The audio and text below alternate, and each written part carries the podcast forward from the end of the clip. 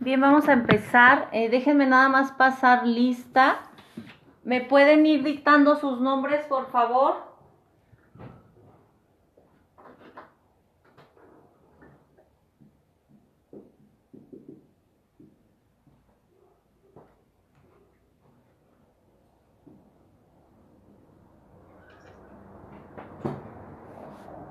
¿Sí me escuchan?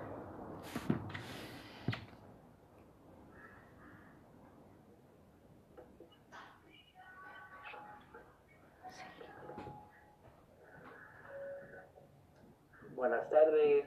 Buenas tardes.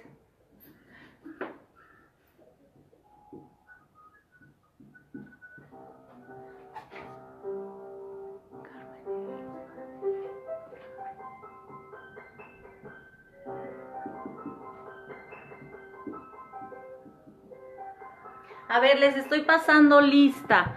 Tengo aquí a Araceli, Pepe, Rodrigo, Carmen, Evelyn, Gina, Carla y Patti.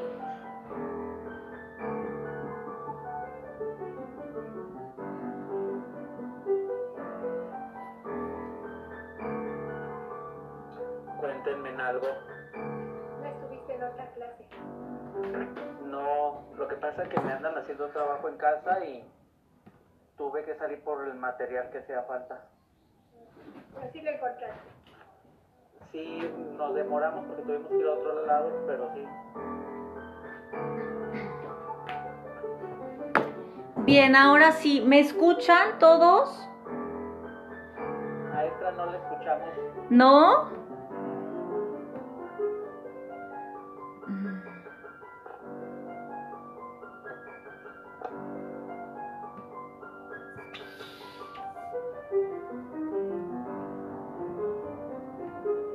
¿Ahí ya me escuchan?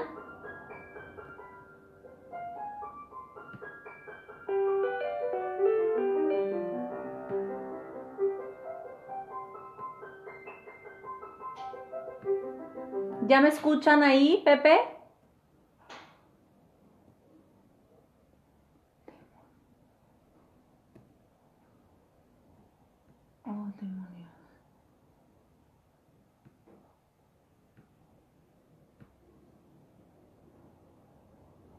¿Me escuchan ahí? Ah, Ya. Qué bueno. Ok, a ver, entró Elvia. Elvia y Ross.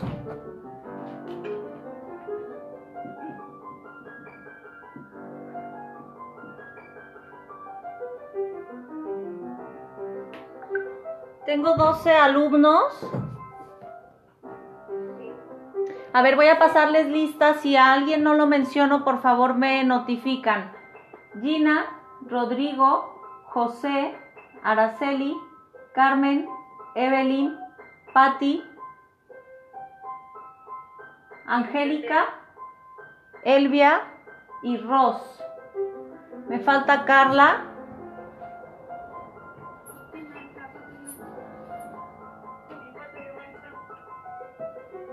Carla, ¿y a quién más no mencioné? Landy. ¿Nada más?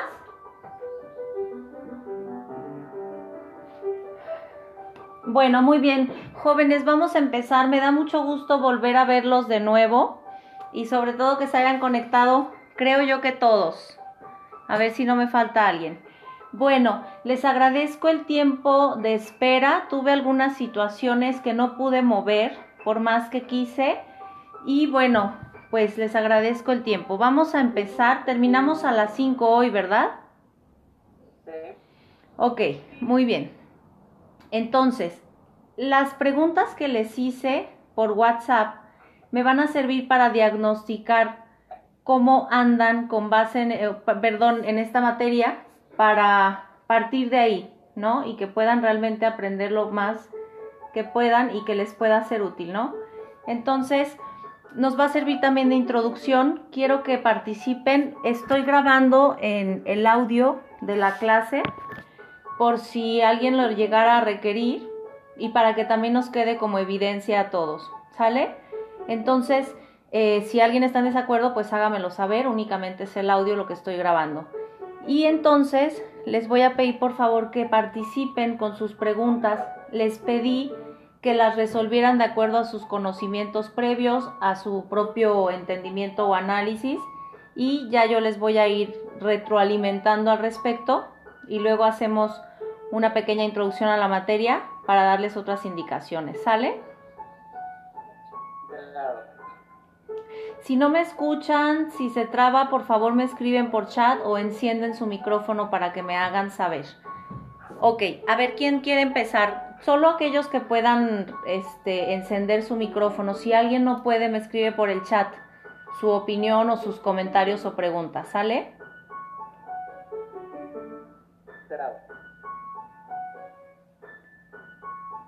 A ver, Gina, ¿puedes tú encender tu micrófono y participar? Ay, ya espéreme tantito. Ok.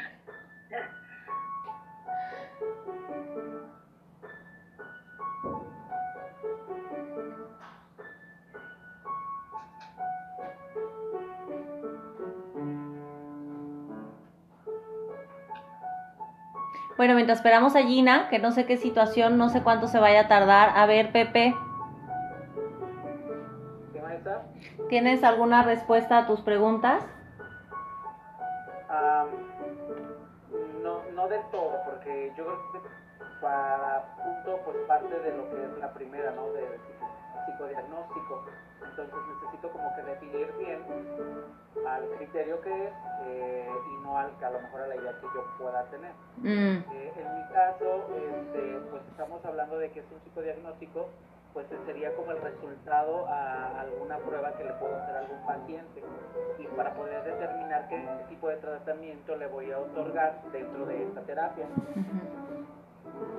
Exactamente, exactamente. Eh, les pedí que no investigaran ahorita porque después lo van a hacer por su propia cuenta y porque quiero que ustedes solitos se cuestionen también, ¿no? Y aprendan a, tratar ya también de resolver con su propio criterio o también poder decir, necesito investigar, no me atrevo a dar una opinión, ¿no? Y está muy bien. Gracias, Pepe, pero estás, estás muy cercano a lo que en realidad es. ¿Quién más? ¿Alguien más que quiera participar? A ver, ¿quién dijo yo? Escucho. Araceli, A ver, Araceli, muy bien. Que es el protocolo que debemos seguir para elaborar un diagnóstico psicológico de una persona o de Es un protocolo, exactamente. Muy bien. Va- vayan tomando nota de las palabras claves, ¿no? Que nos puedan servir. Protocolo. A ver de nuevo, Pepe, ¿qué me habías dicho tú? Eh, sería, en mi caso, lo que yo creo era que un resultado, bueno, ya lo puedo complementar más con lo que mencionara Ceci, un resultado para diagnosticar a algún paciente Ajá. Sí, sí, o sea, a partir de una evaluación, muy bien, a partir de una evaluación obtenemos resultados y eso genera lo que es el psicodiagnóstico. O sea, a partir de los resultados tenemos ya datos para establecer un diagnóstico. ¿Sí? Gracias. A ver quién más dice yo. Yo le puse que es el diagnóstico de trastornos o enfermedades mentales. Exactamente, exactamente. Ahorita vamos a ver la diferencia justo aquí, si quieren ir tomando nota, la diferencia entre lo que es un diagnóstico de enfermedades o para, para diagnosticar enfermedades mentales o trastornos, que ya estamos hablando de psicología clínica o psiquiatría, y lo que es la evaluación psicológica como tal. ¿sí? Ahí podemos marcar dos diferencias. ¿Por qué? Porque la palabra psicodiagnóstico, por el hecho de tener la palabra diagnóstico, tiene más relación con la medicina. Totalmente está más con la medicina. Vamos al doctor a que nos haga un diagnóstico médico para que nos establezca un tratamiento a seguir. ¿Sí? Y la palabra, o, o más bien el concepto de evaluación psicológica, es mucho más antigua y se puede aplicar para la psicología en general, no siempre clínica, ¿no? Por ejemplo, podemos evaluar a un estudiante en un departamento psicopedagógico para conocer qué está pasando con su situación y poderle también ayudar de otra manera, pues una evaluación psicológica, ¿no? Pero bueno, de alguna manera pues van de la mano. ¿sí? Van de la mano. Incluso en psicología clínica, pues estamos haciendo evaluación psicológica, ¿no? Pero sí es más adecuado usar, cuando somos psicólogos clínicos, el, el término de psicodiagnóstico, ¿sale? Gracias. A ver, ¿quién más?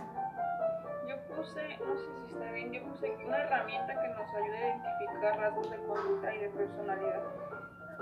Rasgos de conducta y de personalidad, efectivamente, y más que una herramienta podría ser también un proceso, ¿sí?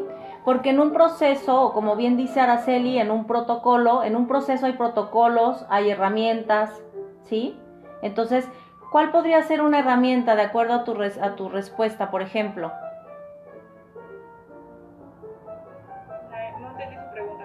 ¿Cuál, ¿Cuál podría ser el ejemplo de una herramienta en psicodiagnóstico? Los test. Ajá, exactamente, los test psicométricos, las pruebas psicométricas. ¿Qué más? A ver, ¿quién más? Entrevista clínica, ¿no? Exactamente, la entrevista clínica. ¿Cuál otro? El historial clínico, ¿han escuchado ese término? Sí. Historial clínico. En Pepe. este caso entraría la cuestión de la del historial, bueno, el familiar. Histo- claro. Por supuesto, y más cuando somos psicólogos sistémicos, ¿sí? Este, hacemos indagación en, en todos los ámbitos. Historia, la historia clínica compete historia de enfermedades físicas, historia de enfermedades mentales, historia del desarrollo, del nacimiento, del desarrollo infantil, historia familiar, historia económica. Hacemos también, por ejemplo, estudios socioeconómicos, ¿sí? Con ustedes, ¿qué materia llevamos? Psicología ambiental, ¿verdad? ¿Sí? Entonces, acuérdense que también hablábamos de, o sea, por ejemplo, el estudio socioeconómico es muy importante. Muchas veces el psicólogo tiene que saber en dónde vive la persona, en qué colonia, cuáles son los ingresos de los padres, quién más trae ingresos, eh, si viven en una casa con agua, luz, gas, con servicios básicos, si tienen televisión o no, todo eso es importante para nosotros. Y más aún cuando estamos en un caso sistémico, bajo una mirada sistémica. ¿Qué más? ¿Qué más herramientas? Vamos a ir. DSM-5, ¿Mande? el DSM-5. El DCM5 nos puede servir exactamente, sí. De hecho, ¿cómo le llamamos a la evaluación multiaxial? ¿La conocen? La evaluación multiaxial es una evaluación que viene a anexarse al DCM5 justamente y está muy interesante porque nos ayuda justo a determinar una evaluación global del caso, pero ya es cuando estamos tratando de determinar o descartar o confirmar algún trastorno psiquiátrico. ¿sí? Entonces, el DCM4 nos sirve para, para descartar o confirmar alguna enfermedad, pero también ahí tenemos un, una herramienta de evaluación que es la evaluación multiaxial. ¿Sale? Que la pueden encontrar en el DCM5. Bien, no me acuerdo si está en el DCM4 también. A ver si la siguiente clase me recuerdan. Por aquí lo tengo el DCM4 para darle una checada, ¿sale? Eh, ¿Qué más? A ver, ¿quién más tiene alguna respuesta diferente o complementaria a esta primera pregunta? Evelyn. Maestra, yo solo le puse que, este, que es la evaluación que se le hace a una persona basada en varias pruebas. Ujú. Ok, muy bien, eh, em, Evelyn, gracias. A ver, ¿quién más no ha participado? Elvia. Elvia, da- dame la respuesta de la 2, por favor, si la tienes y si te es posible.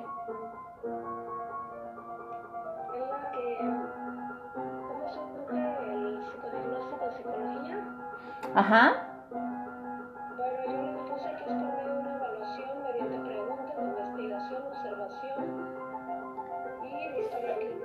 Ajá, ok. Muy bien.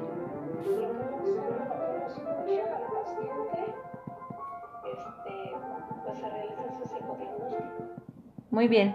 Esa pregunta a lo mejor no la plan no la no la mm, redacté muy bien porque me refería más bien como a la historia, si se les ocurría por qué o para qué surgió este término. Sin embargo,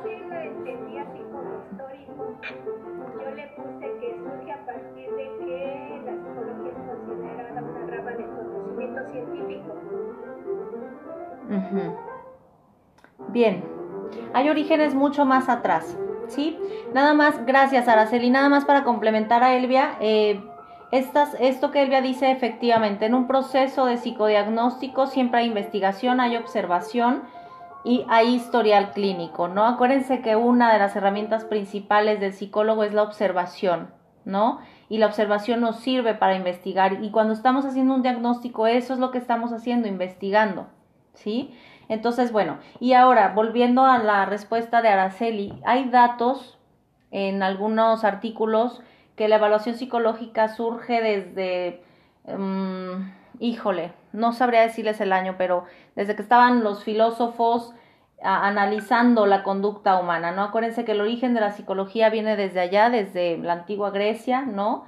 Y todo surgía por cómo, cómo acomodar a las personas de manera civilizada en un espacio para que ejecutaran sus labores, ¿no? Entonces también tiene mucho que ver, por ejemplo, con la psicología organizacional, ¿sí? O con, con, por ejemplo, acuérdense que en un departamento de recursos humanos también hacemos de alguna manera diagnósticos, ¿no? Laborales.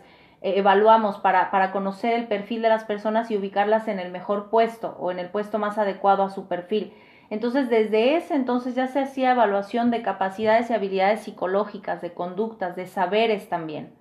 ¿Sale? Desde que los, pues, la civilización se, se empezó a querer organizar para funcionar de una mejor manera en equipo, ¿no? Eso hablando de la evaluación psicológica. Ya el término de psicodiagnóstico surge más con, con, con la psiquiatría, ¿sale? Con intereses de la psiquiatría. Bien. Eh, a ver, ¿Quién más me puede dar respuesta a esa pregunta? A ver, déjenme ver, Carla. Si te es posible, por favor. Yo le puse que surge en base a la necesidad de detectar alguna anomalía mental. Exactamente, de, de, de detectar anomalías, pero también virtudes.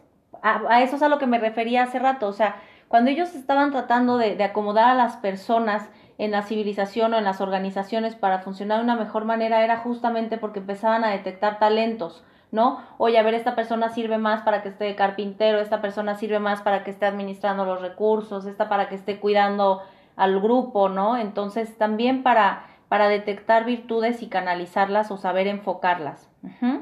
Bien, a ver, eh, Rodrigo. Este, sí, maestra, yo también lo, tomé así como parte, como dices, parte de, la historia. Eh, yo, yo, le puse que de acuerdo a la, a la historia este, surgió como una necesidad como de ponerle nombre a, a, cada, a las diferentes manifestaciones que presentaba como cada paciente.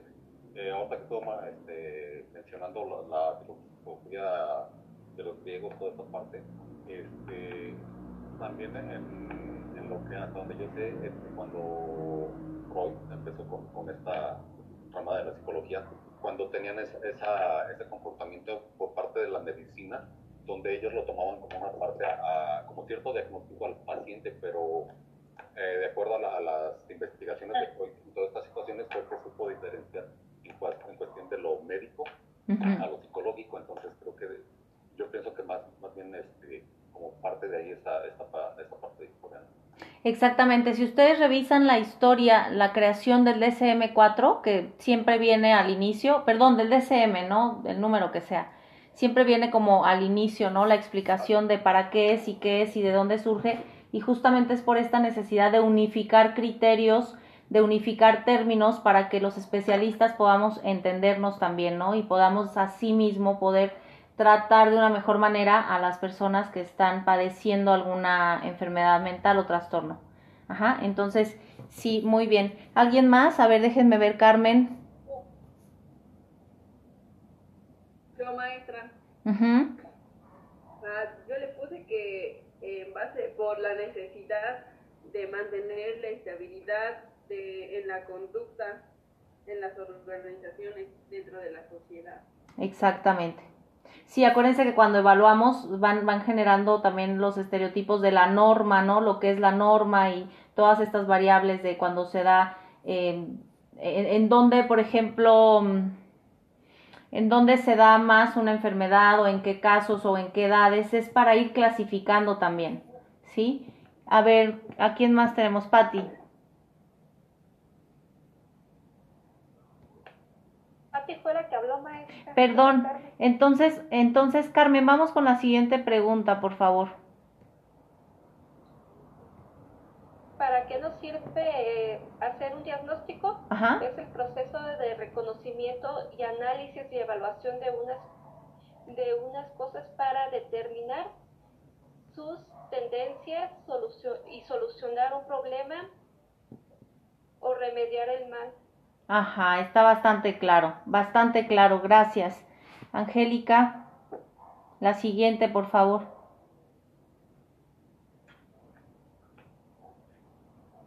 Yo le puse simplemente para poder diagnosticar al paciente y entregar un resultado a quien lo pide o para nosotros mismos trabajar mejor con el paciente. Pide. Ok, gracias. ¿Alguien me falta de participar, Angélica? A ver, eh, Ciber yo puse que sirve como para pues toda tarea de evaluación eh, de variables conductuales o psicológicas y ambientales. sin un diagnóstico completo, profundo y bien estructurado, va a ser bastante difícil que podamos ayudar a la conservación o a la rehabilitación de la salud de alguien. No podemos nunca suponer ni dar por hecho. Acuérdense que el paciente viene muchas veces con un dolor o un motivo de consulta manifiesto y que a veces ese no es el más prioritario, el más necesario o el real. Porque acuérdense de este juego entre consciente, inconsciente y subconsciente. Entonces, cuando nosotros empezamos a indagar, a cuestionar, a observar, a analizar, es que entonces podemos darnos cuenta que muchas veces la raíz del dolor es otra. ¿Sí? Y la solución también siempre va a ser muy diferente, de acuerdo al diagnóstico y a cómo se haga el diagnóstico. No cual, el- los, un psicólogo, a diferencia de otro, no puede establecer o no podría establecer el mismo tratamiento para un caso. O sea, es difícil, pues cada uno puede tener. A lo mejor solamente es- buscamos diferentes alternativas, ¿no? Por eso luego también la importancia del trabajo colaborativo. Bien, ¿quién más? Am, Ross. La siguiente pregunta, por favor. Si puedes.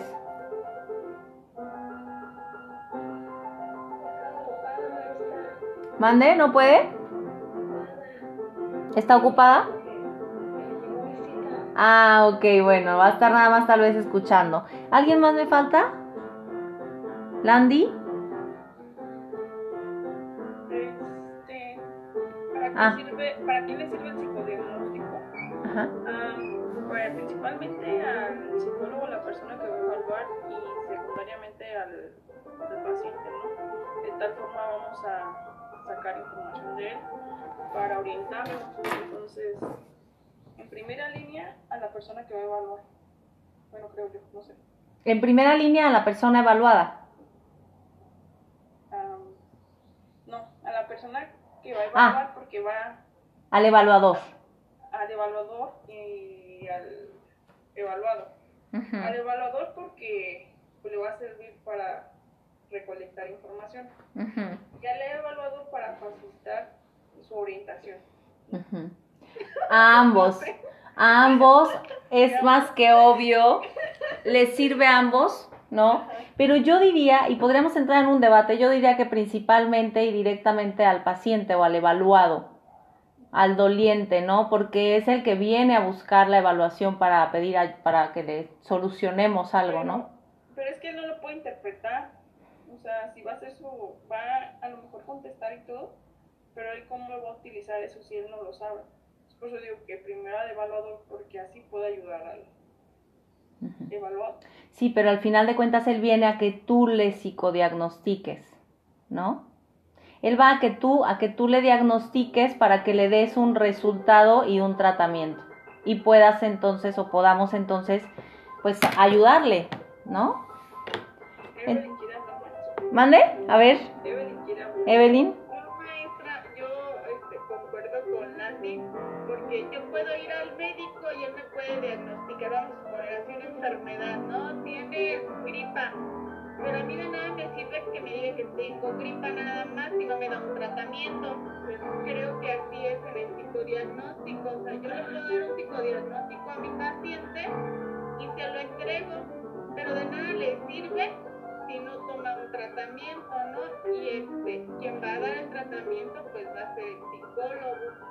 Claro, lo que sucede aquí, si es que les estoy entendiendo su postura, es que nosotros interpretamos el diagnóstico y con base en eso generamos un tratamiento, ¿no? No damos los resultados tal cual, o sea, eso es cierto, la herramienta de psicodiagnóstico, quien la usa es el psicólogo, el evaluador, ¿no? En este caso el psicólogo. Entonces nosotros la interpretamos y tenemos que digerirla o reacomodarla al discurso y al entendimiento del paciente para poderle explicar, ¿no? Por eso es que tenemos que también saber interpretar datos, resultados y saberlos transmitir. ¿Sí? Les, a ver, Yo también le había agregado que también puede ser al psiquiatra por si parte del tratamiento es un medicamento. claro, les sirve a todo encargado de la salud, ¿sí? Y para fines prácticos, pues a cualquier persona le podría servir al familiar del paciente, le podría servir al psicólogo del psicopedagógico o al director de la escuela, pero para cada uno de ellos tenemos que emitir resultados diferentes, ¿sí? Bien, en cualquier momento se corta la sesión, entonces les mando otra liga, ¿sale? Nos sugirieron que siguiéramos por Zoom y bueno, pues tenemos que acostumbrarnos a este corte. Entonces, em, a ver, les iba a poner un caso para explicarles un ejemplo de cuando emitimos malos resultados. O no malos, pero no de la manera adecuada, ¿sale? Hace poco me encontré con una joven un poco frustrada, por no decir traumada, con la psicología, ¿no? Tiene conflictos emocionales y en la confianza me compartió Ah, ajá, ella ya había tenido procesos psicológicos, pero decidió mejor empezar a ir a consulta psiquiátrica cuando no lo necesitaba. Desde mi perspectiva no, pero porque estaba conflictuada con un mal tratamiento psicológico. Y lo que sucedió es que una amiga de ella, estudiante de psicología, le aplicó una batería de pruebas psicométricas, o sea, la usó de conejillo de indias, ¿no? No la usó, eh, la, la paciente se prestó, pues, ¿no? Pero bueno, al final de cuentas sirvió para que se le hiciera un diagnóstico, ¿no? Y entonces, pues, la alumna de psicología se lleva la- las pruebas a revisión a la clase, a la escuela, obtiene los resultados y no los entrega a la paciente, ¿no? Y cuando la paciente le pregunta, oye, ¿cómo me fue? Porque luego pasa que al, al paciente, o en este caso al conejillo de indias, le causa mucha curiosidad saber, ¿no? Todos queremos conocernos aunque nos dé miedo, ¿no? Pero en algún momento, entonces con mucha curiosidad le pregunta, oye, ¿qué pasó? ¿Cómo salieron mis resultados? Y la alumna le dice, no te voy a decir, ¿no? ¿Pero por qué? No, no te puedo decir. Entonces se negó rotundamente sin más explicaciones ni argumentos que dejaran tranquila a la paciente o conejillo de indias y se quedó como asustada, ¿no? Como luego vinieron otras situaciones en su vida que reforzaron este miedo a no estoy bien, algo no está bien en mí. Entonces, cuando ya ella me platicó a mí, pues yo traté de explicarle de la mejor manera porque entiendo la situación y no es fácil y nos puede pasar como estudiantes a cualquiera, incluso como profesionales, que no sabemos emitir un resultado y podemos conflictuar a la persona que necesita saber, ¿no? Entonces aquí era tan fácil como que la amiga le hubiera dicho, es que no, a ver, cuando somos estudiantes, muchas veces el maestro, que es el responsable, nos sugiere que no entreguemos resultados porque no son confiables, porque apenas estamos practicando, porque no, a lo mejor no nos hicimos de la mejor manera y porque el fin de, esa aplicación en ese caso no es dar los resultados a la persona, sino simplemente que nosotros aprendamos a evaluar, ¿no? A aplicar, evaluar e interpretar. Entonces no le supo explicar esto. Pero bueno, así, así sucede cuando no sabemos dar un resultado, ¿sí? Eh, hay, que, hay que saber eh, dar los resultados porque también muchas veces las personas se pueden llegar a sentir etiquetadas y a veces los resultados no son los más favorables, ¿no? Entonces, además, cuando damos un resultado poco favorable, pues hay que dar sugerencias o alternativas de solución, ¿no? Para que sea menos doloroso el resultado. Y eso es algo que se tiene que saber hacer también. Para eso les comento, para, para que vayan siendo conscientes. Y luego, eh, igual cuando damos resultados favorables, pues también, ¿no? Porque luego se les puede subir el ego a los pacientes y no les ayudamos mucho si se les sube el ego completamente, ¿no? Entonces, este, acuérdense también que el ser humano siempre es cambiante, entonces también sucede que cuando emitimos algún diagnóstico, eh, no siempre es el más certero o a veces incluso nos podemos confundir, por eso luego decimos probable esquizofrenia, probable depresión, ¿no? etc.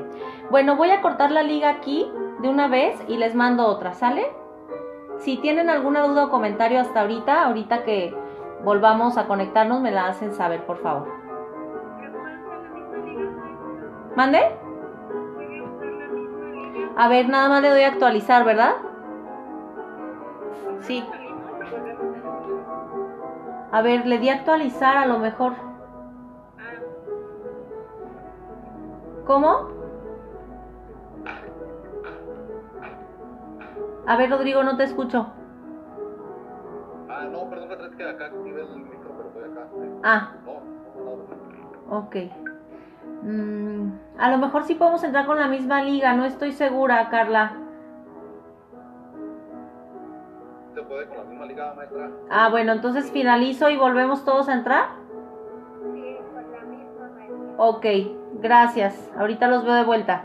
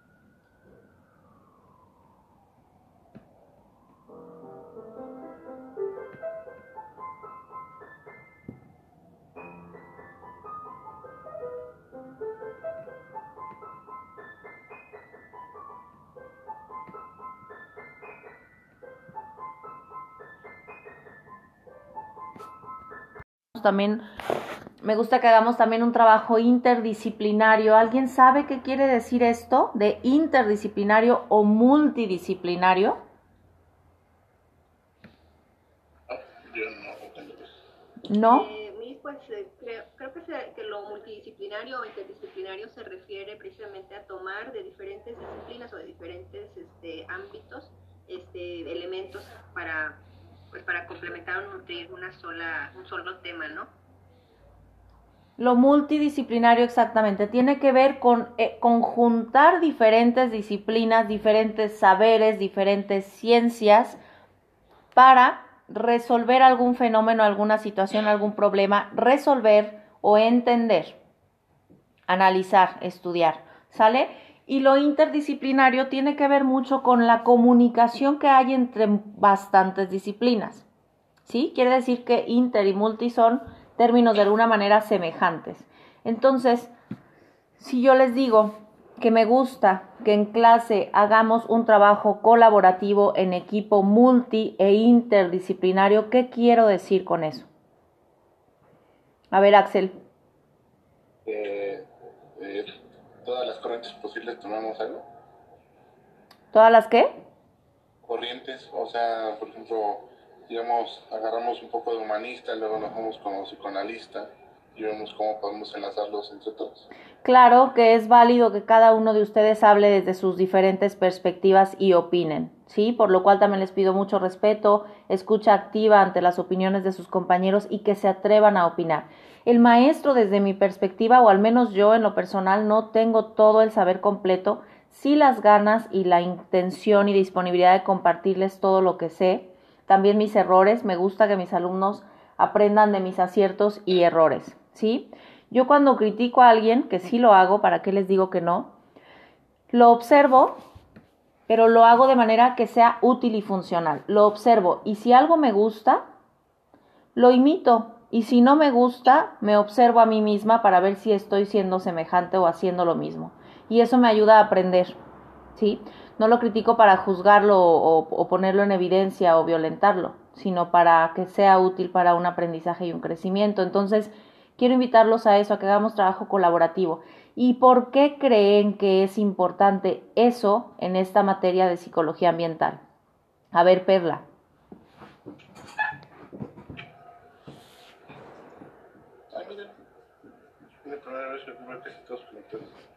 Bueno, pues a lo que leí, eh, decía que la psicología no solamente se debe enfocar en tratar a las personas, eh, ya que hayan surgido los problemas, sino que también se desempeña un papel muy importante al tener que abordar condiciones sociales que aumentan el riesgo de, no sé, alguna enfermedad y más que nada la angustia. O sea que no solo tenemos que mirar al individuo como ente único o como ente, como, como más bien a la persona como ente individual, ¿no? Sino que observemos todo su contexto, todo aquello que le rodea y que se encuentra en la sociedad, que habita. Sí, también algo que me parece importante es que varios, no sé, asistentes eh, habían concluido que la psicología no, bueno, va a centrarse más en los cambios sociales y comunitarios para así poder abordar más el bienestar de los individuos y la salud mental Exactamente, me encanta esa aportación, me encanta y ya luego les voy a comentar porque, o de una vez, les platiqué en qué trabajo actualmente, ¿verdad? En un centro para la cultura y el bienestar. Justamente es eso, es empezar a hacer un trabajo que vaya más allá. Quizá después se encuentren con la terminología de psicología positiva, que justamente intenta eso. ¿Por qué? Porque la mayoría de las psicologías que conocemos, sobre todo la clínica, únicamente se enfoca en la enfermedad y en promover la salud a partir de la enfermedad que se ha diagnosticado. Entonces, algunas corrientes psicológicas lo único que hacen es ayudar al enfermo, en este caso, o al paciente, a que recobre su salud como la tenía antes de estar enfermo. ¿Sí? Y la psicología positiva y muchas otras que vienen a unirse después a la psicología positiva, viene a enseñarnos a ir más allá. O sea, sí, sí te ayudo a recuperar tu salud que tenías antes de enfermarte, pero además te voy a llevar un escalón más allá hacia el bienestar, hacia la felicidad quizá, o más bien prefiero yo decir, hacia la autorrealización. ¿Conocen la pirámide de Maslow, de Abraham Maslow? Sí. Ok, es justamente eso, ¿sí? Llegar a ese punto cúspide, a ese punto cumbre en el que podemos sentir un bienestar completo, integral, en el que podemos sentir autorrealización, satisfacción y quizá felicidad. Yo evito en lo más posible el término felicidad porque es un término muy complejo, pero prefiero decir bienestar, ¿no? Que puede ser semejante a la plenitud también. Entonces, cuando nosotros hablamos de psicología ambiental y comunitaria y social, es integrar todos esos elementos que nos circundan, que están alrededor de nosotros y que de alguna manera están contribuyendo a nuestro malestar o a nuestro bienestar. ¿Sí? Gracias. Eh, fue Perla, ¿verdad? Quien participó. Muy bien. Sí, maestra. Gracias. Eh, mi pregunta era, me voy a regresar un poquito antes de volver a entrar al tema que se leyó. Mi pregunta es, ¿por qué creen ustedes que justo en esta materia, aun, cuando yo lo hago en todas las materias que imparto, ¿Por qué justo en esta materia creen que sea importante que hagamos un trabajo colaborativo? Que participemos todos con opiniones, con dudas, con objeciones también, porque bien les digo, no todo lo que yo digo puede ser completamente cierto. Hay que cuestionar también lo que yo digo, ¿sale? ¿Por qué creen que es importante? A ver, Andrea.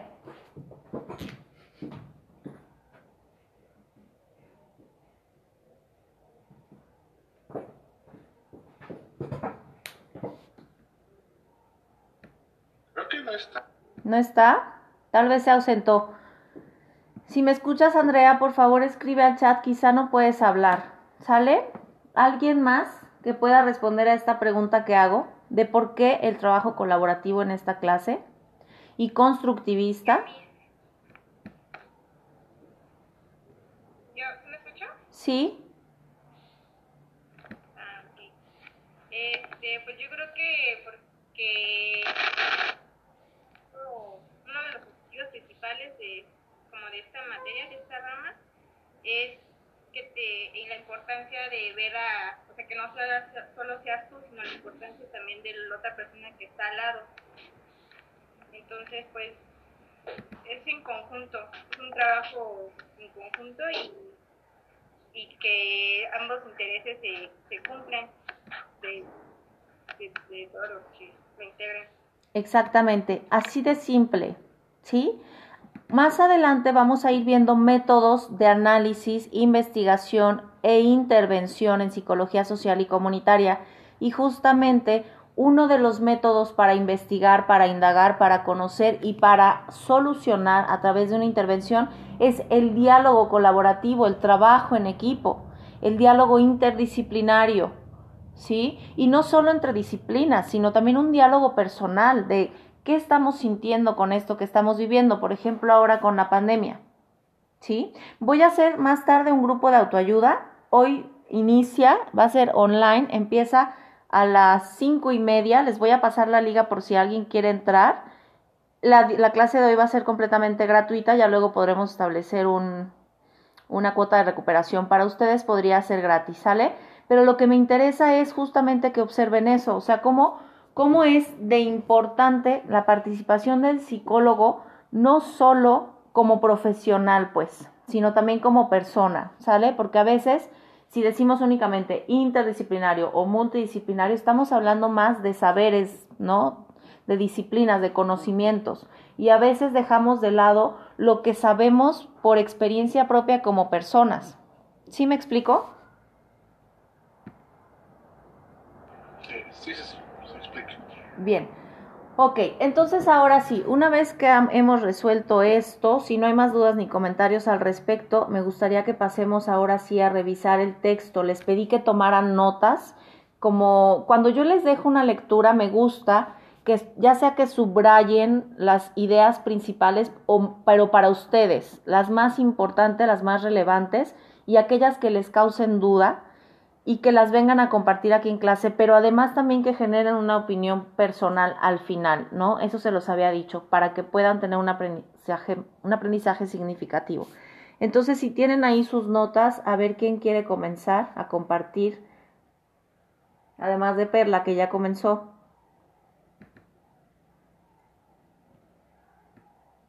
Eh, yo, ¿Sí?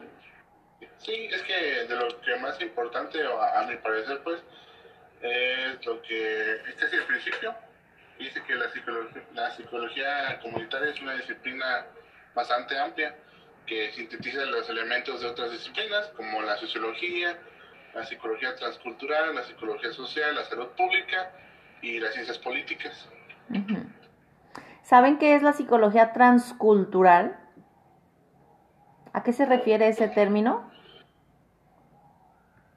Este, sí, Miss, yo eh, entiendo que, que la psicología transcultural es la que estudia cómo es que eh, los grupos van adoptando eh, otras culturas que probablemente sean las de origen.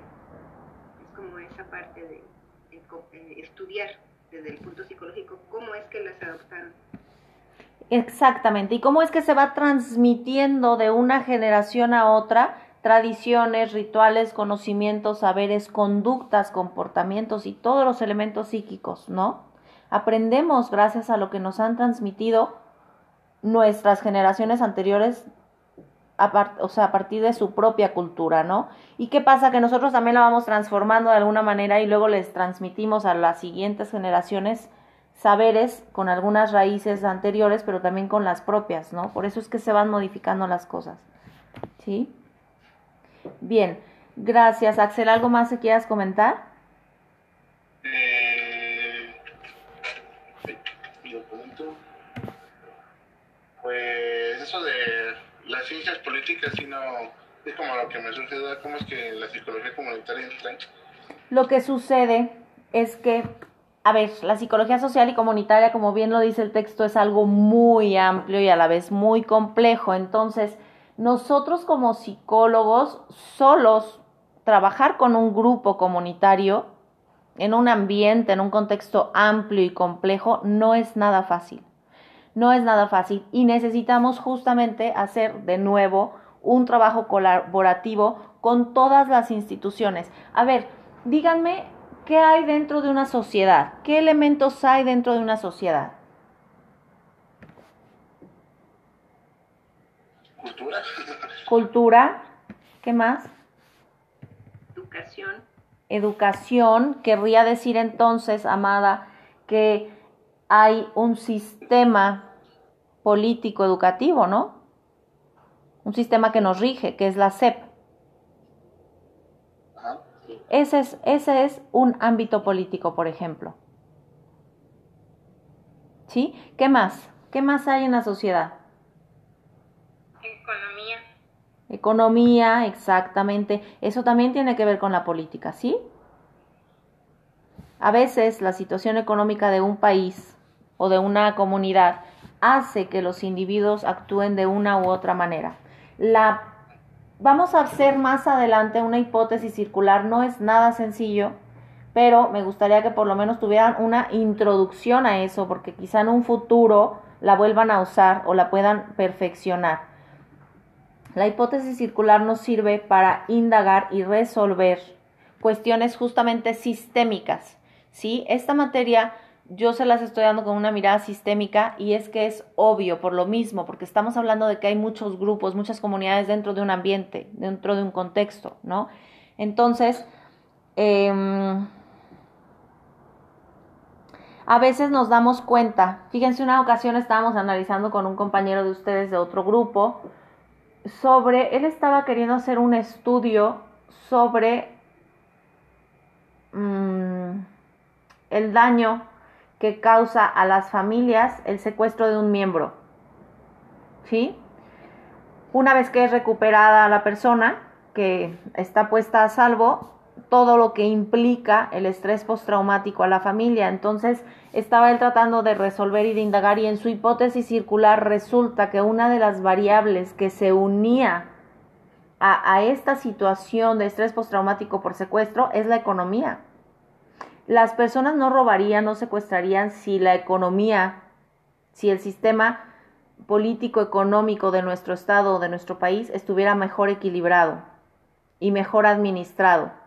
La gente, la mayoría de la gente roba y secuestra y comete crímenes por ignorancia, por falta de educación, por falta de oportunidades sanitarias y por una economía carente, por pobreza. Claro, hay personas que tienen otro tipo de trastornos que no son pobres y sin embargo roban y hacen otras cosas, pero ya estamos hablando de otras cosas, de otros temas ya este más muy, aparte. exactamente, pero hay gente que lo hace por necesidad, porque no tiene otra opción, porque no tiene otro trabajo y eso tiene que ver con cuestiones políticas de nuestro país, la falta de oportunidades laborales. O sea, cómo es que ese tipo de cosas realmente influyen en en la conducta, las emociones, en la psicología de los individuos y las familias y los grupos y comunidades. ¿Sale? ¿Te queda más claro, Axel? Entonces, por ejemplo, a ver, les voy a poner otra, otro, otro planteamiento. Un compañero de psicología de otra universidad estaba haciendo un análisis de la prostitución. Él decía, su hipótesis era que si la prostitución en México o en Michoacán fuera legal, habría menos enfermedad, por así decirlo, ¿no? Psicológica, física, habría menos problemas, ¿no? Habría menos eh, abuso laboral, habría, bueno, una infinidad de cosas que según él planteaba si fuera legal, ¿no? ¿Qué tendría que hacer él para lograr que se legalizara su proyecto? Eh, ¿qué tendría, ¿A dónde tendría él que acudir para solicitar que una propuesta de legalización a la prostitución en México? O en Michoacán o en Morelia.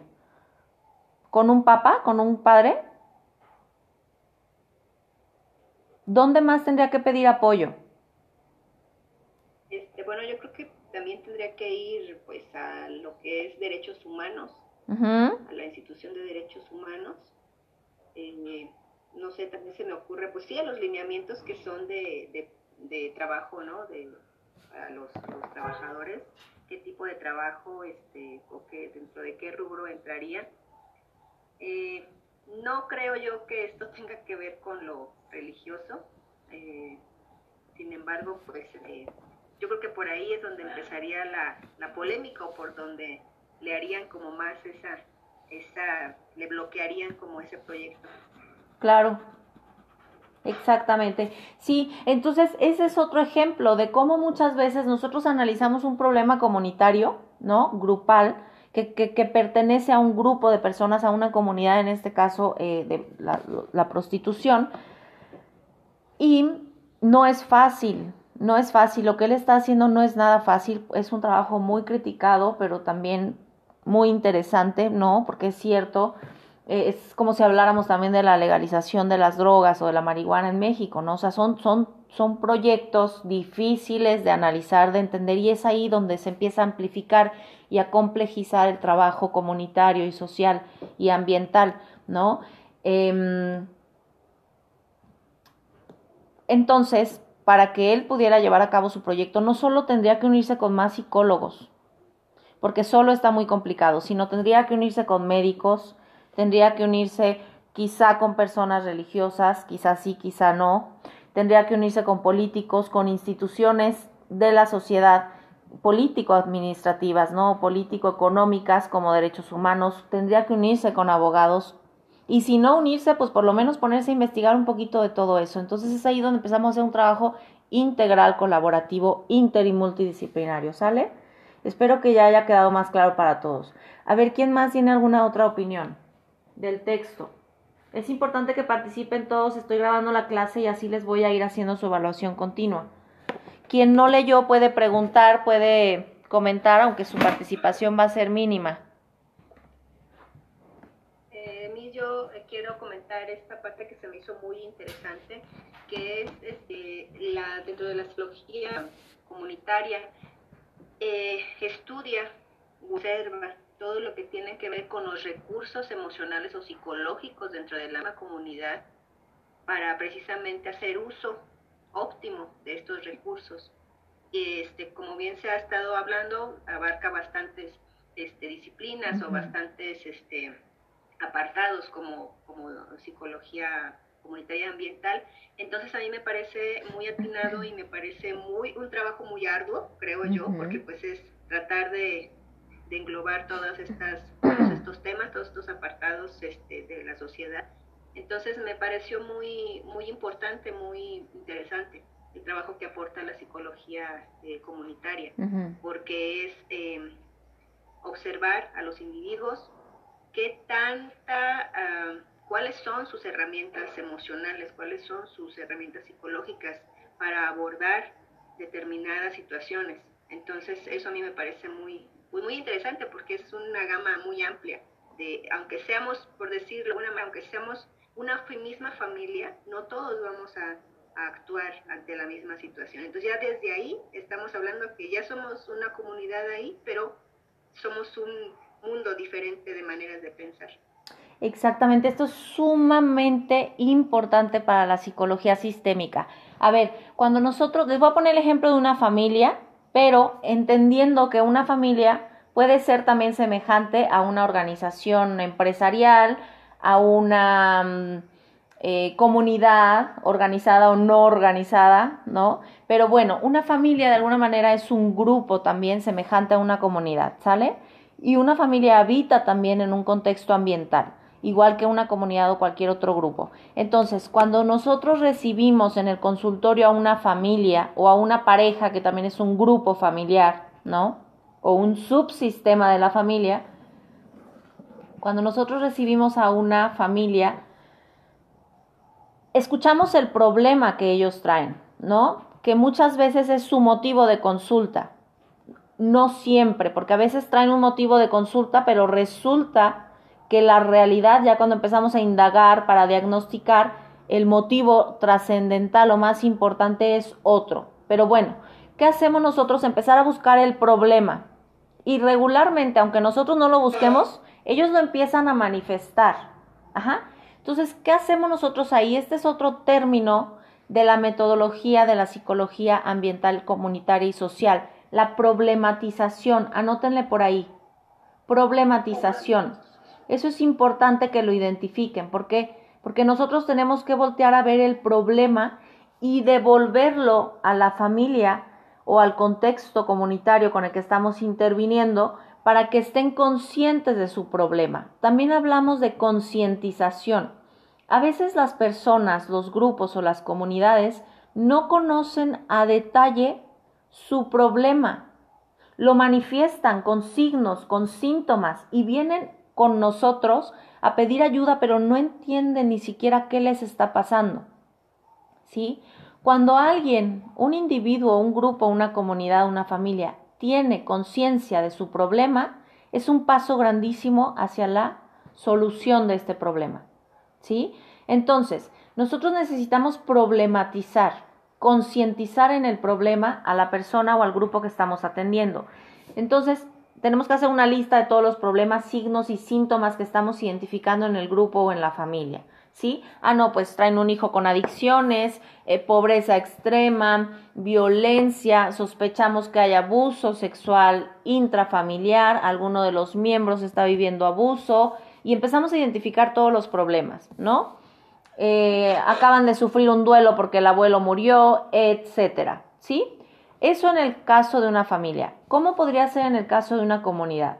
Quizá están viviendo una crisis ahorita, por ejemplo, a nivel internacional, no solo a nivel Morelia, ¿no? O sea, la comunidad internacional de humanos estamos viviendo una crisis a causa de la pandemia, de una amenaza que vino a acontecer sin que nosotros tuviéramos conciencia de generarla, que quizás somos responsables también. ¿no? De esto que está pasando. Pero entonces empezamos a identificar, o si acaso hubo una catástrofe, empezamos a identificar todos los problemas que están viviendo este grupo, esta familia o esta comunidad. Y luego no nos vamos a quedar ahí. Tenemos que indagar qué soluciones han puesto ante este problema. Y empezamos a hacer preguntas. ¿Qué ha hecho usted o qué han hecho ustedes para resolver este problema? Y ellos empiezan a darnos las soluciones. No, pues ya hemos hablado con el hijo, ya le hemos pegado, ya lo hemos castigado, ya le hemos cumplido sus caprichos, ya le hemos hecho por todos lados. Entonces empezamos a buscar otras alternativas de solución diferentes. Y luego, como bien dice Amada, empezamos a buscar los recursos con los que cuenta esta familia o esta comunidad, porque esos nos van a ayudar a salir adelante. ¿Sí? Es como cuando trabajamos el FODA con un individuo cuáles son las fortalezas que tiene este individuo y cuáles son las debilidades o cuáles son las virtudes y los aciertos y cualidades y cuáles son los defectos, los errores, la ignorancia, ¿sí? Voy a cortar la reunión. No se nos vaya a ir el hilo porque ya casi se corta y prefiero cortarla aquí. Nos quedamos justamente hablando de recursos y del FODA, ¿sale? Por si se me olvida, me recuerden. Vayan viendo en este tiempo que los voy a dejar descansar unos minutos para generar la otra reunión, si hasta aquí tienen dudas o comentarios. ¿Sí? sí.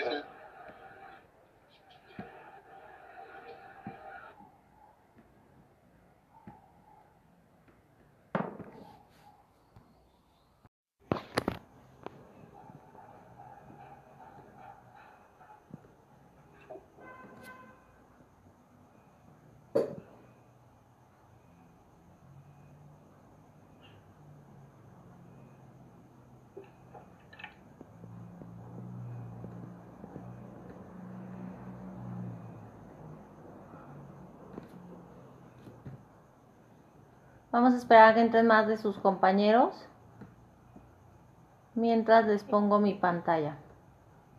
Maestra, ¿Sí? ¿me permite darle un consejo? Sí. Es con respecto a Zoom, este, no sé si a usted le funciona y sea como más fácil, pero este, bueno, yo doy clases entre semana y doy clases pues de lunes a viernes.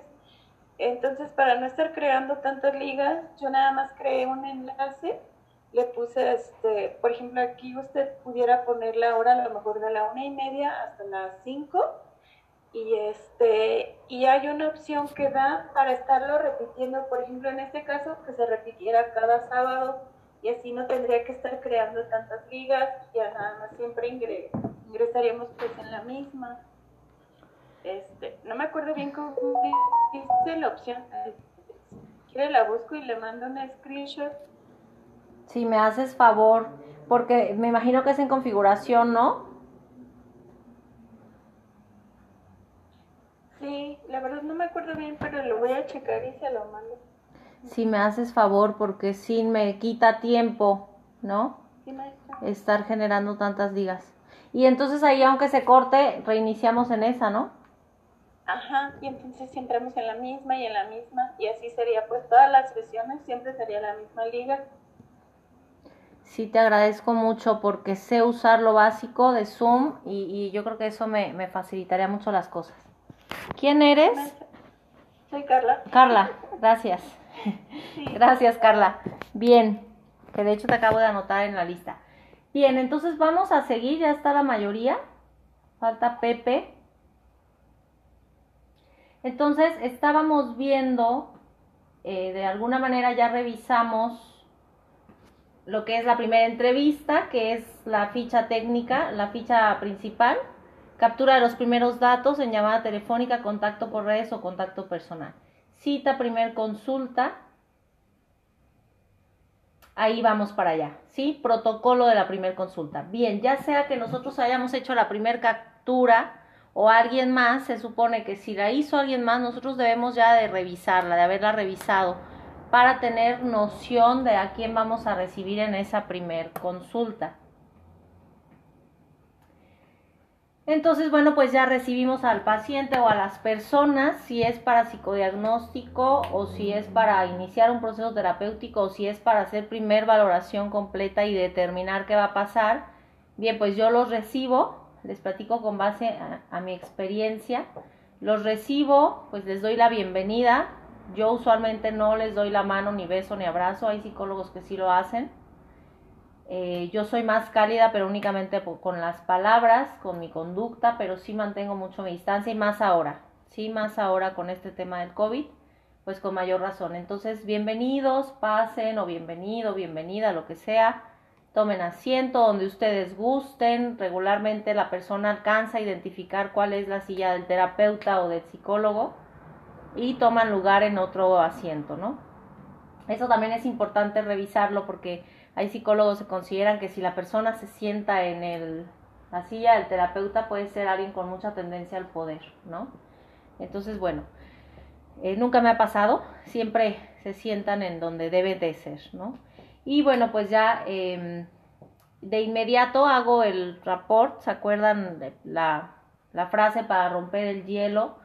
¿Qué tal el calor? ¿Qué tal? Yo lo que siempre les pregunto es ¿qué tal el, el transporte? ¿Llegó fácil? ¿Le fue fácil llegar? Y ya como que por ahí la persona rompe el hielo y pues para generar el, el inicio al, al proceso del rapport, ¿no? El clima de confianza. Entonces ya, este, los empiezo a escuchar y de inmediato yo entro al motivo de consulta. Hay psicólogos que se tardan un poquito más.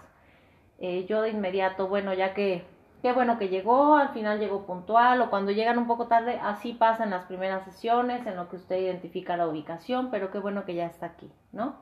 O están aquí. Y entonces ya, este, ¿qué lo trae por aquí, no? ¿Cuál es su situación? Cuénteme. Y entonces ya ellos empiezan, obviamente no, no usamos tecnicismos, ¿cuál es su motivo de consulta, no? Es de una manera más casual, más relajada, ¿qué lo trae por aquí? ¿Qué necesita, no? Y pues ya empiezan a hablar. Cuando es una familia o una pareja, pregunto a los dos y ya ellos mismos se voltean a ver para ver quién va a iniciar con la charla. O luego les digo, me gustaría conocerlos. A veces me presento yo primero también, pero usualmente lo hago hasta el final, ya se los había dicho, ya cuando voy al encuadre, ¿sí? Eh, pero si no, cuando son muchos, cuando son muchos, después de que hago el, el romper el hielo, eh, me presento primero yo. Bueno, pues soy Araceli, terapeuta sistémica, familiar, díganme en qué les puedo ayudar o quién quiere presentarse cuando son varios. ¿Quién quiere presentarse? Quizá eso incluso antes de entrar al motivo de consulta, ¿no? ¿Quién quiere presentarse? Y ya ellos empiezan a presentarse. Usualmente les voy haciendo preguntas ahí porque a veces se presentan de una manera muy breve, a veces acuérdense que vienen bien perdidos y no saben a veces ni quiénes son, ¿no? Entonces ya empiezan a presentarse y bueno, ¿y en qué trabaja? ¿Qué se dedica? Muy bien, gracias y ya paso con el que sigue, ¿no? O ya luego yo les voy dando la palabra. Ya que se presentaron, si es regularmente una, este, una familia, ya les pregunto qué los trae por aquí. ¿no? Y ya, pues ellos dan el motivo de consulta inicial, acuérdense, porque no siempre es el, el real, ¿no? Es más bien como el latente el que manifiestan. Perdón, más bien el manifiesto, no, no el latente. Entonces, bueno, ya conforme vamos avanzando en la entrevista o en el diagnóstico, vamos descubriendo más cosas. Y eh, cuando es individual, regularmente ya tengo identificado el nombre, entonces ya no les pido que se presenten, ya nada más, bueno, fulano o fulana, ¿qué te trae por aquí? ¿No? Y ya empiezan ellos a compartir su motivo de consulta. Luego, em, a veces intervengo ya ahí, hay quienes opinan que no. A veces tomo nota, regularmente no lo hago. A mí me gusta entregarme a la sesión eh, sin ningún documento ni nada, pero cuando lo veo importante, cuando veo que sí hay datos importantes, a veces sí tomo mi, mi hoja y ahí empiezo a escribir, ¿no? ¿Qué pongo ahí? Fecha, quién acude a sesión y quizá el familiograma, motivo de consulta, el problema, desde cuándo acontece esto, qué soluciones ha intentado y de manera muy breve voy anotando, ¿no? Y ya cuando la persona se retira, anoto lo que se trabajó en esa sesión muy brevemente y lo que se queda pendiente para la siguiente. Regularmente ya desde esa primera sesión empiezo a dejar actividades. Esa es la manera en la que yo diagnostico regularmente, sí Después de que ya me platican el motivo de consulta y hago un pequeño cierre, ¿qué es lo que sucede? Me presento, entonces ahora sí hago el encuadre. Unos 15 minutos antes de terminar la sesión, que regularmente esa primera sesión sí me alargo hasta una hora. Eh, también dependiendo el caso, si es individual o de pareja, cuando es familiar y pareja se prolonga más todavía. Entonces ya unos 15 minutos antes de terminar la sesión o 20, yo hago el encuadre Perdón, antes de eso, antes de encuadrar, que después ya vendrá el contrato, que lo vamos a revisar hoy, antes de encuadrar, pregunto a la persona qué esperas de este proceso. Ya que planteo todo el problema, ¿qué esperas de ese proceso? Acuérdense, las expectativas y los compromisos son muy importantes en la primera sesión. Objetivos de la primera sesión. Comenzar el, el, diagnóstico. Comenzar la captura de datos para diagnóstico. Tomen nota por ahí. Uno, Captura de datos para diagnóstico. Y antes de eso pondríamos establecer rapport y clima de confianza. ¿Sí? Otra vez repito. Uno, Establecer rapport y clima de confianza. Dos, Captura de datos para diagnóstico y motivo de consulta. O captura de datos para inicio de diagnóstico y motivo de consulta. Porque acuérdense que les he dicho que ese diagnóstico dura hasta tres sesiones o más, dependiendo. En entrevista pueden ser tres sesiones. Ya si vamos a establecer un diagnóstico con batería de pruebas se prolonga, acuérdense que las baterías son largas. Pueden ser hasta seis sesiones de diagnóstico, con entrevistas, historial clínico y pruebas. Entonces, bueno, ¿qué más? Eh, después del de los motivos, del motivo de consulta vendría expectativas y compromisos. Ese es el punto 3. El punto 4 sería encuadre y contrato. ¿Me repite el punto 3, por favor? A ver, les dije... A ver, ¿quién lo anotó, por favor? El punto 3 creo que es el encuadre y contrato, ¿no? El 3 era expectativas y... Compromisos. Sí, gracias. Sí, porque primero es el rapport, clima de confianza. Segundo, motivo de consulta y datos para diagnóstico, tres, expectativas y compromisos, cuatro, encuadre y contrato. Y cinco es responsabilizar al paciente o a la familia de su solución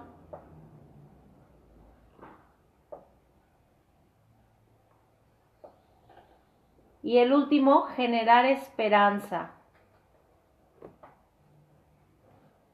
Se supone que estos dos últimos sirven para que la persona vuelva, para que... ¿Sí? ¿Responsabilizar al paciente de qué? De su solución, del problema y de la solución, del problema y de la solución, de ambos, ¿sí?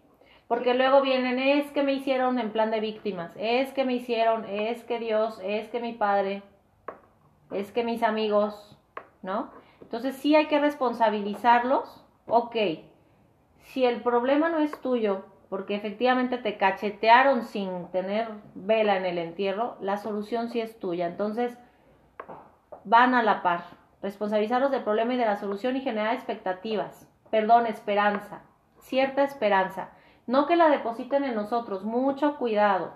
Nunca hay que prometer nada que no podamos resolver. Pero que se den cuenta que si hay esperanza a su situación, que si ellos quieren, además de nosotros, con otras personas pueden encontrar soluciones. ¿Sí? Esos dos últimos generan cierto apego o enganche, le llamamos nosotros al proceso terapéutico o al psicodiagnóstico.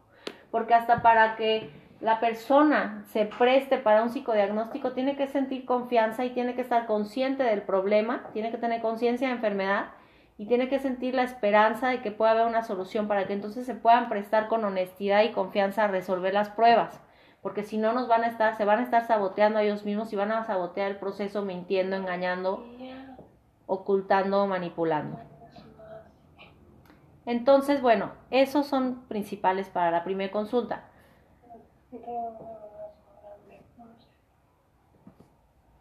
¿Alguien quiere participar?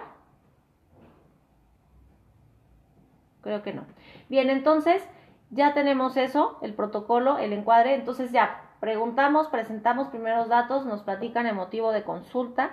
Y entonces en el encuadre, eh, bueno, cuando están mostrando el motivo de consulta, pues ya sabemos, hay que mostrar empatía, escucha activa, escuchar con todos nuestros sentidos, a eso se refiere la escucha activa escuchar aceptando lo que el otro dice, nunca contraponiéndonos u objetando, nunca juzgando. Acuérdense que no somos jueces, no somos abogados. ¿Sí? Este, entiendo. Aunque yo no lo haya vivido, me pongo en tus zapatos, es ser empáticos. Y bueno, pues ya en el encuadre es cuando ya empiezo yo a finalizar. Y entonces, ah, lo de las expectativas, eso es importante. ¿Qué espera usted de este proceso? Si trabajáramos alrededor de 15 sesiones o después de este diagnóstico, eh, que probablemente nos lleve de 3 a 6 sesiones para yo poderle canalizar o dar una alternativa de solución o una intervención aquí mismo, ¿qué esperaría usted lograr? ¿Cuáles son sus expectativas? Y entonces ya, a veces les cuesta trabajo, hay que ayudarles. ¿Cómo se ve en 5 años? ¿Cómo se ve en 3 años? ¿Cómo se ve al finalizar este proceso? ¿Cómo ve a su familia? ¿Cómo ve su casa? ¿Cómo ve su trabajo? ¿Qué visión tiene, no? ¿En qué podría yo ayudarlo?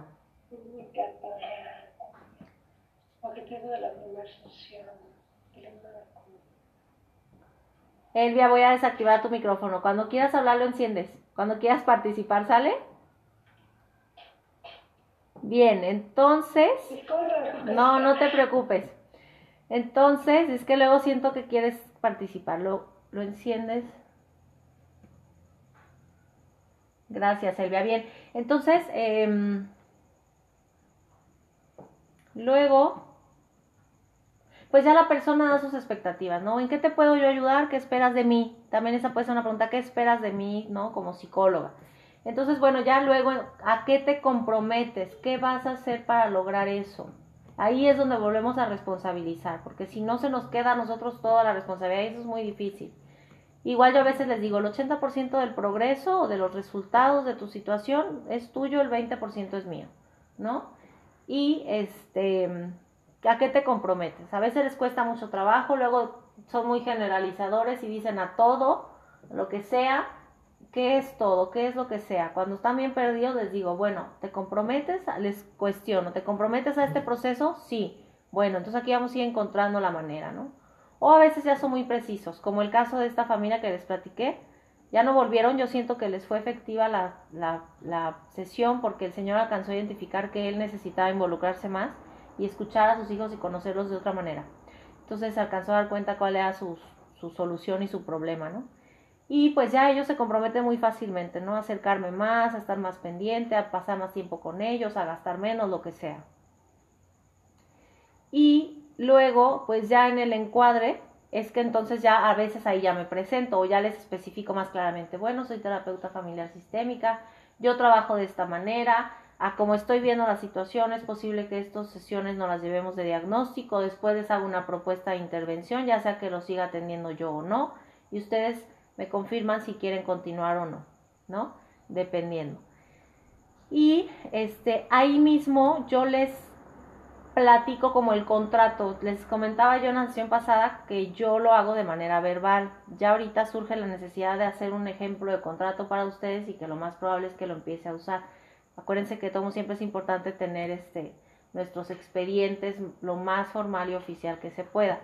Entonces, ahí mismo en el encuadre les, les explico lo que luego viene en el contrato, ¿no? Por ejemplo, que sientan confianza, que este es un espacio para ellos, que ese 80% de avance es su responsabilidad, que, mm, que hay secreto de confesión, que no tengan pendiente, que yo no los voy a juzgar, que no voy a, a, compartir su información con otras personas, a menos que su vida esté en riesgo o la de alguien más. Que su vida o integridad o salud esté en riesgo, ahí sí tengo que avisar a las autoridades correspondientes, si es un adolescente a sus padres o a cualquier otra persona pero siempre les digo, esto lo sabrías tú antes, esto lo tendrías tú que saber antes y si tú estás de acuerdo vamos a tener que hablar tú y yo con quien sea necesario. Y siempre me dicen que sí, porque obviamente vienen a sanarse, vienen a, buscar bienestar, entonces están conscientes de que si tenemos que pedir ayuda a los padres, a algún abogado, a algún psiquiatra, a quien sea, lo vamos a tener que hacer, ¿no? Entonces, este, les pido que sean puntuales, que si van a faltar avisen con tiempo de anticipación para yo reprogramarles. Les explico que como yo luego trabajo con emergencias, también a veces les tengo que cambiar la cita y no los puedo ver, pero que siempre procuro avisarles con tiempo para que no se trasladen y que y a veces les sugiero. Y si un día llegas y no estoy porque no te pude avisar, después yo me contacto y reprogramamos. Y ya puedes aprovechar ese tiempo para irte aquí a la nevería o irte a caminar, ¿no? Pero bueno, Procuro que eso no pase, eso hay que procurar que no pase, que no seamos nosotros quienes estemos cambiando la consulta, aunque pues bueno, somos seres humanos y a veces también por cualquier razón no podemos atender. O, o a veces ellos se sienten ofendidos cuando los desplazamos, pero si les hacemos saber que a lo mejor trabajamos también con situaciones de emergencia y que a lo mejor a veces tenemos que postergar su cita porque alguien más necesita nuestra ayuda, que se lo vamos a hacer saber, ¿no? Y siempre les comento que el día que ellos se encuentren en una emergencia y que yo no pueda estar para atenderlos, que marquen al 911, que ahí hay a todas horas psicólogos y especialistas que los pueden ayudar. Entonces también de esa manera yo me quedo más tranquila cuando a veces sucede que les cambio la sesión. ¿Sí? ¿Qué más? Pues respecto al costo, ¿no? A cuánto se va a pagar ahí mismo se negocia. A veces ellos no pueden pagar lo que nosotros cobramos, que también esa es una pregunta que suelen hacer en la primera llamada no se las dije, pero también esa se hace.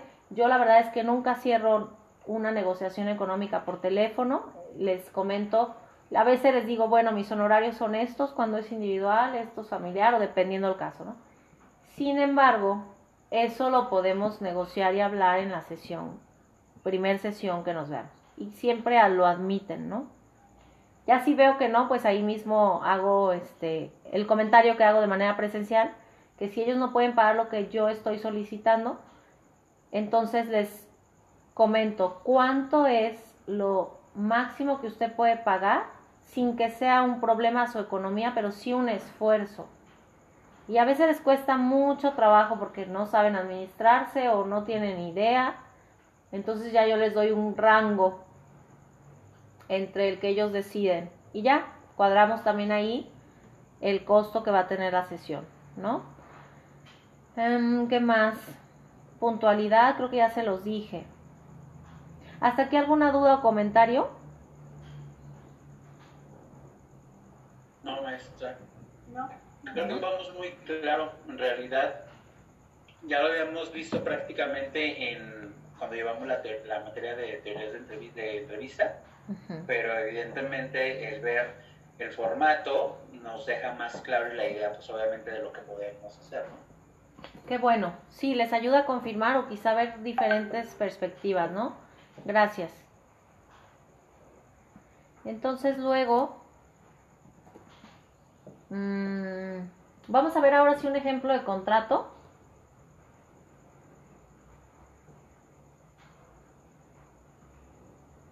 igual les voy a agradecer si comparten alguna diferencia que tengan.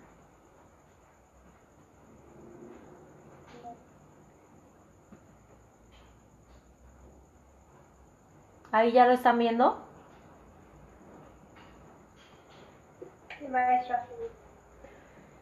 Bien, es normas para proceso psicoterapéutico o psicodiagnóstico. Eh, acudir puntualmente en tiempo y forma a las sesiones previamente programadas.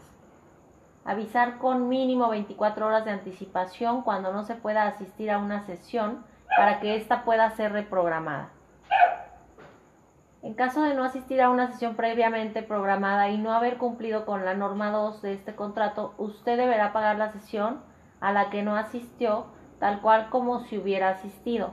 Eso lo hacen algunos terapeutas porque les ayuda a establecer compromiso con las personas. Hay pacientes que necesitan límites, reglas y normas específicas y necesitan que alguien las haga cumplir, les ayude a hacerlas cumplir para que ellos también puedan tener una cuadratura personal o sus propias normas y valores, ¿no? Entonces lo usan como estrategia también. Algunos lo hacen de esa manera. Otros terapeutas lo hacen porque valoran su tiempo y es un tiempo en el que nosotros estamos pensando, nos estamos mentalizando minutos antes, horas antes, un día antes para estar presentes con el paciente y darle seguimiento a la consulta. Entonces, eh, vale nuestro tiempo y hay quienes dicen, pues lo vas a pagar, ¿no? Hay otros que lo que hacen es que esa hora que el paciente no asistió, se dedican a analizar el caso de nuevo, a darle una revisión, a, supervisar que todo vaya en orden, a lo mejor a anotar, tomar notas que se les hayan pasado o a empezar a generar estrategias nuevas de intervención o a ponerse a leer sobre teoría para el mismo caso. Entonces le dedican ese tiempo al paciente aunque él no esté presente entonces pues vale ese tiempo también y eso se los podemos hacer a saber al paciente, ¿no? Y este, la verdad es que yo no lo hago porque regularmente cuento con pacientes bien comprometidos, ¿no? Cuando el paciente deja de venir, luego luego casi se ve que no hay mucha enganche o mucho compromiso o responsabilidad al proceso y dejan de venir y los dejo. Yo realmente tampoco soy de las que está, también hay psicólogos que luego están hablando, ¿por qué no viniste? ¿Cuándo vuelves? Estoy pendiente de ti. Yo la verdad es que prefiero dar la libertad de que la persona elija.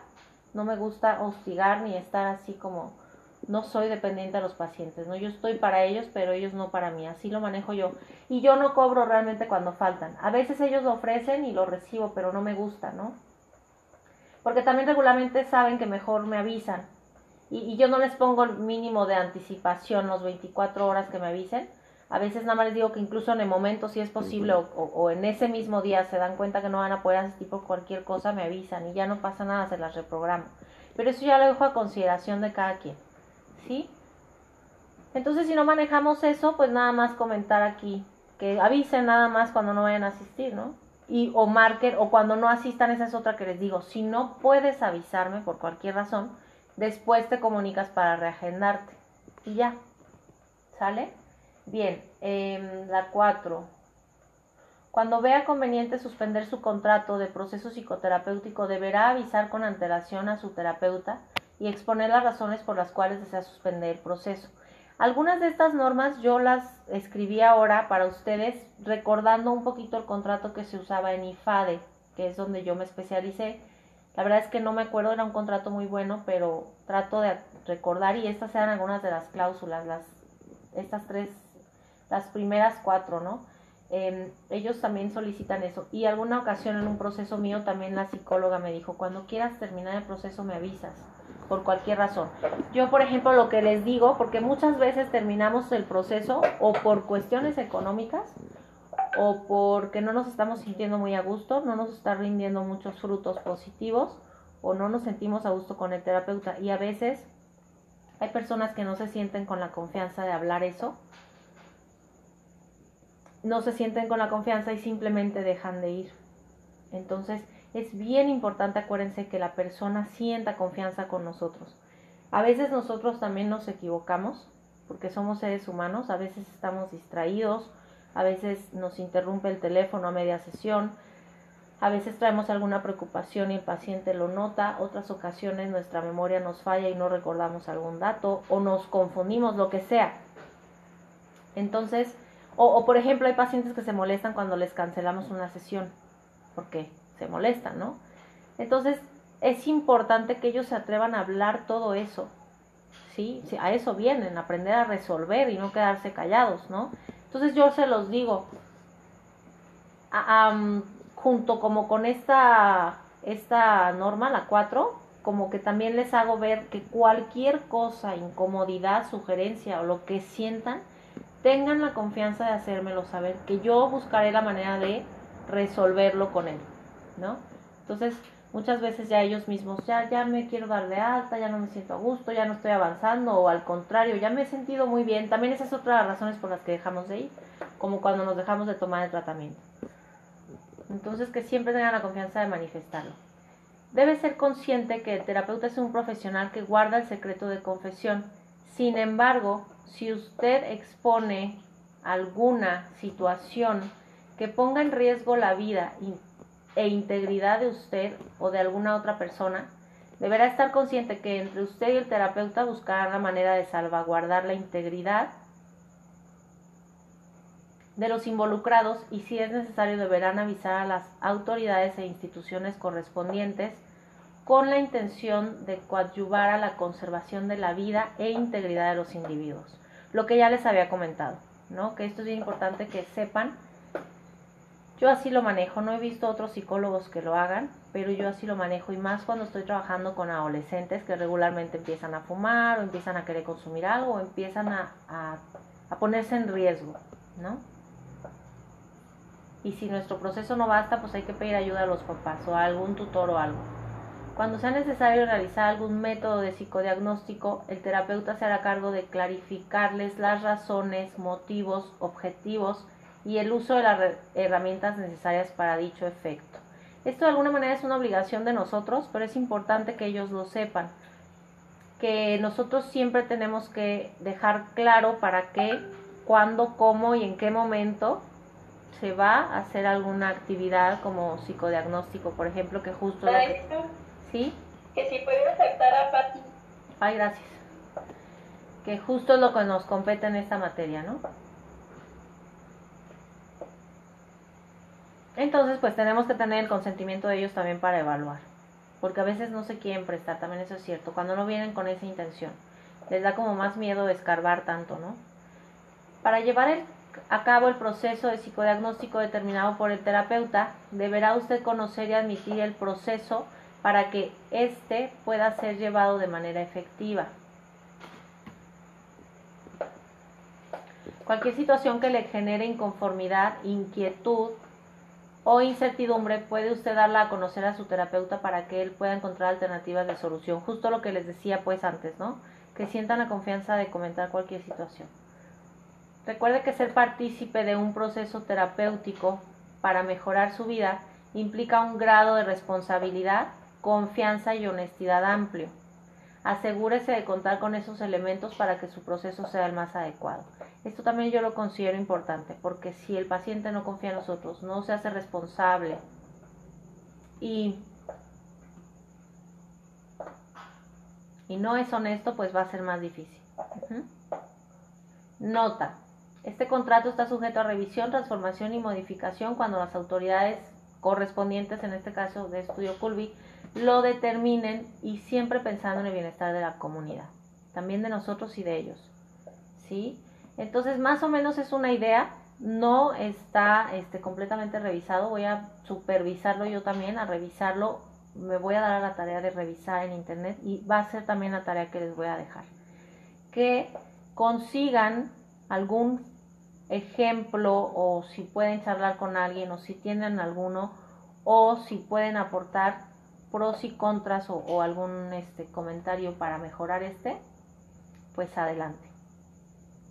¿Hasta aquí alguna duda, comentario, aportación? ¿Cuál es la tarea, maestra? Que investiguen, que investiguen si pueden obtener, que investiguemos si podemos obtener algún formato, algún boceto de algún contrato, ya sea que esté libre en internet o si alguien lo puede conseguir en algún libro, en algún o con algún colega, ¿sí? Yo también me voy a, me voy a dar a la tarea. A lo mejor valdría la pena incluso que visite IFADE a ver si me pueden compartir su formato.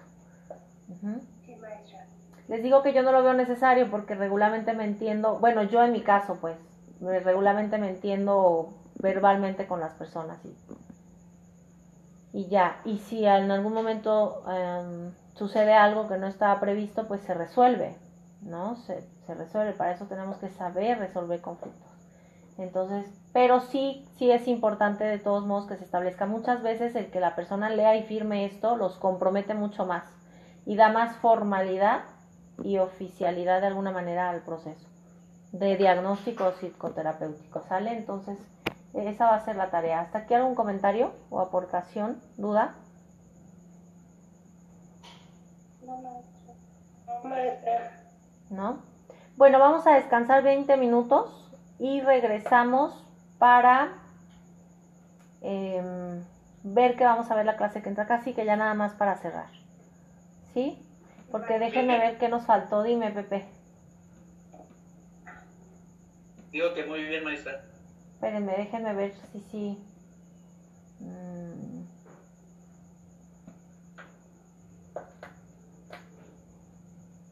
Yo creo que aquí cerramos la clase, terminamos de ver lo que estaba, ¿no? Ya nada más sería que se lleven de tarea para la siguiente clase conseguir ejemplos de contratos o algún algún este algún formato o sus propias ideas, algo que se les ocurra, a ver si se acuerdan de algo que crean que se me haya pasado. La siguiente clase revisamos eso y damos seguimiento a lo que es el historial clínico. Ahora sí, vamos a empezarnos a introducir en, en lo que es el historial clínico y más elementos de diagnóstico. ¿Sí? Entonces terminamos ya la clase maestra. Sí, ya terminamos, alcanzamos a ver todo, a menos que tengan dudas extras. No. ¿Comentarios? A ver, maestra, yo ya me perdí. Es que tengo muy mal internet y se está trame y trame. Vamos a continuar, nos vamos 20 minutos y regresamos o ya no regresamos o... No, ya no, por hoy no terminamos de ver lo que nos correspondía y si no tienen más dudas o Ah, comentarios, ya nada más se llevan la tarea. ¿Sí? Maestra, ¿nos va a enviar todo esto? Eso ya está en plataforma. ¿Sí? Está, voy a ver si subí el contrato, si no, debería de estar la ficha técnica y el contrato, sí lo subí. Ahí está en plataforma. Más bien lo que les voy a subir para la siguiente clase es el historial clínico, ejemplos sobre los que vamos a estar trabajando la clase que entra. Sí, voy a abrir una nueva eh, actividad, pero para que la empiecen a revisar en próximos días, pero es lo que vamos a trabajar la semana que entra. Maestra, ¿esta tarea también la va a subir a, la plataforma para que ahí le entreguemos o solo la vamos a compartir en la clase? No, solo lo comparten en clase, se los voy a revisar. Acuérdense que estoy grabando las clases y estoy tomando nota de sus participaciones. Entonces, nada más es que revisen Igual me pueden decir, maestra, busqué pero no encontré nada de verdad, porque a veces sé que no es fácil, pero quienes sí encuentren lo vamos a estar revisando aquí, ¿sí? Yo también lo voy a hacer para complementar este.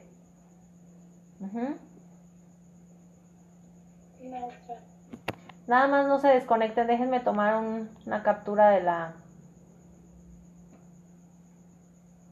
de la clase de hoy.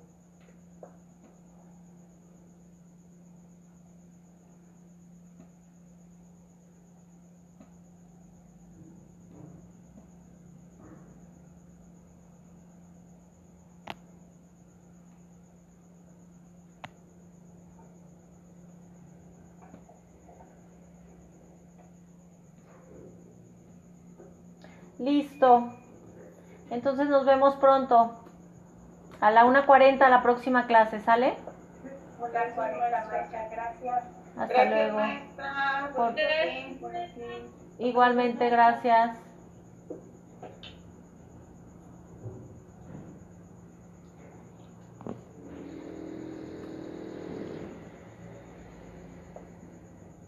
¿Ya nos salimos? Sí, pueden irse desconectando.